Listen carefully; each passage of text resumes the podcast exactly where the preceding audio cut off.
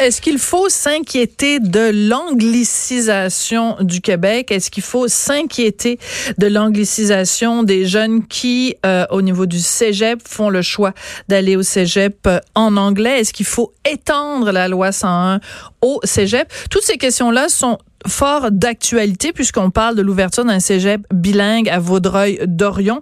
On va en parler avec Frédéric Lacroix, qui est chercheur indépendant, qui est chroniqueur à l'autre journal.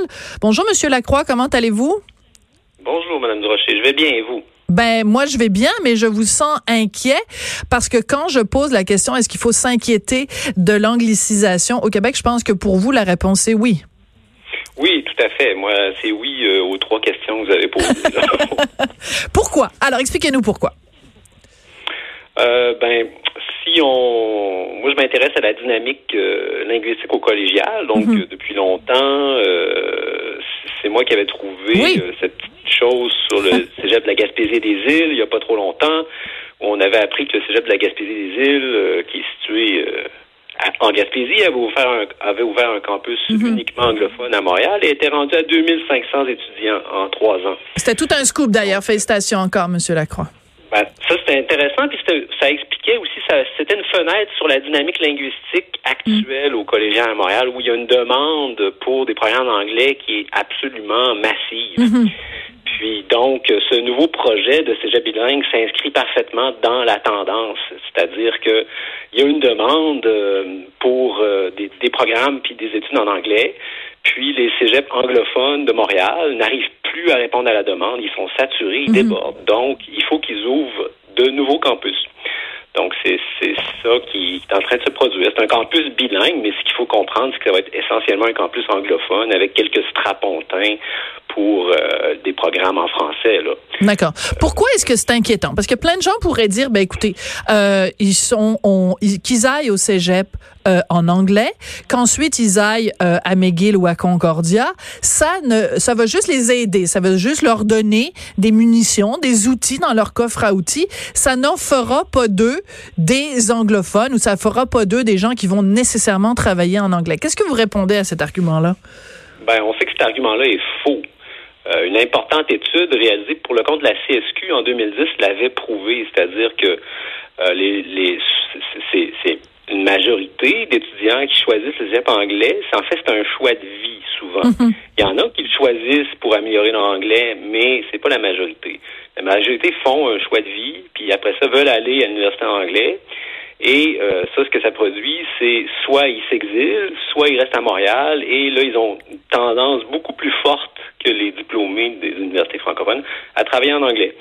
Puis, si on travaille en anglais, ben, euh, on sait aussi qu'éventuellement, ben, on va faire un transfert linguistique vers l'anglais. Donc, à la maison, on va se mettre à parler en anglais parce que c'est une partie tellement importante de la vie, le travail, que ça, ça va avoir un effet de un effet général. Fait que tout ça, c'est bien prouvé, là. C'est OK, d'accord. Les statistiques le disent. Quelqu'un qui fait le choix d'aller au cégep en anglais va avoir tendance à aller à l'université en anglais et par la suite va euh, plus basculer du côté anglais de la force, disons ça comme ça. Moi, je vous répondrais euh, un peu euh, ironiquement.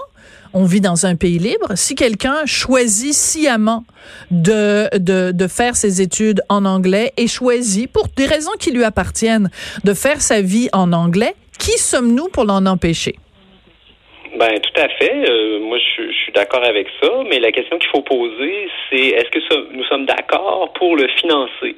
Ah. Donc, l'individu peut avoir un désir de, de faire ça. De, ça peut être un choix de vie tout à fait légitime, moi, mhm. que je ne critique absolument pas. La question, c'est est-ce que la société doit financer ça et le financer massivement? Donc, ce qui se passe, c'est que le Québec finance en fait son le recul du français. Il finance l'érosion des institutions de langue française à Montréal. Puis là, c'est rendu très sévère. on, on assiste à euh, il y a des pertes de postes là, du côté euh, des cégeps français parce qu'ils n'arrivent plus à remplir les salles de classe. C'est un peu ce que ma collègue est-ce que ma collègue José Legault, puis là je suis en train de feuilleter le journal pour retrouver l'expression exacte qu'elle a utilisée, c'est comme si on, on, finançait notre propre euh, disparition. C'est-à-dire qu'en fait, ben, vous n'avez pas...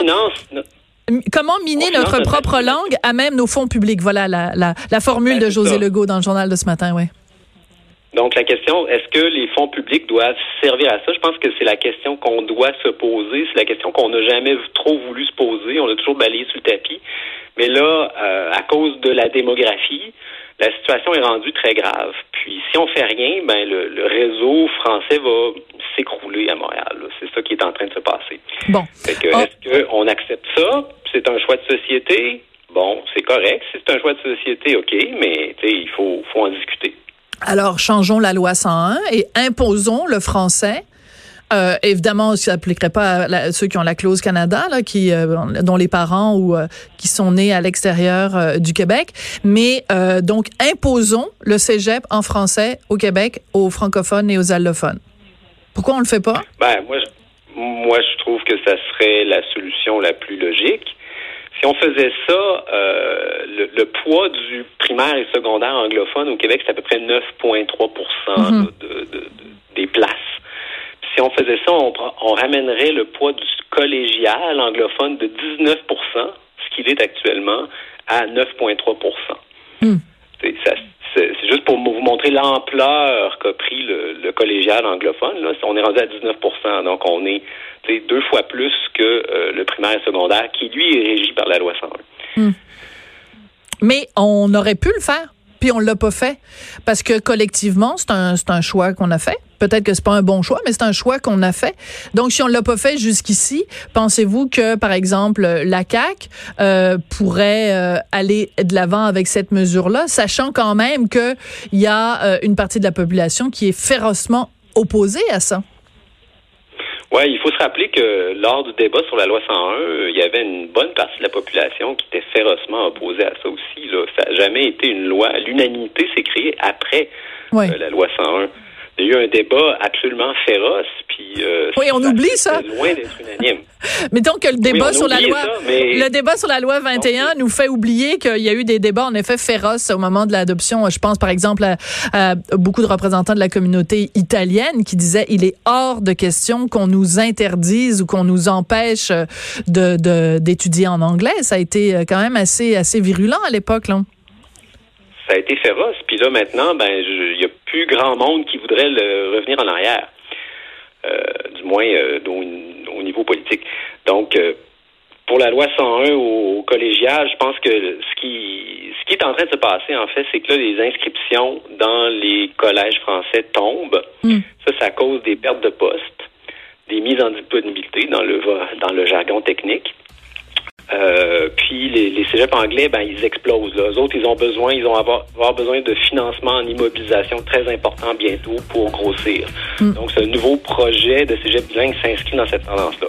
Donc, si, en fait, si on ouvre un cégep bilingue qui va être essentiellement un cégep anglophone, là, euh, à Vaudreuil, à ce moment-là, ce que la CAC devra expliquer, c'est bon, quels cégeps francophones ils vont fermer ouais. Montréal? Mais c'est ça, mais c'est, une question de financement.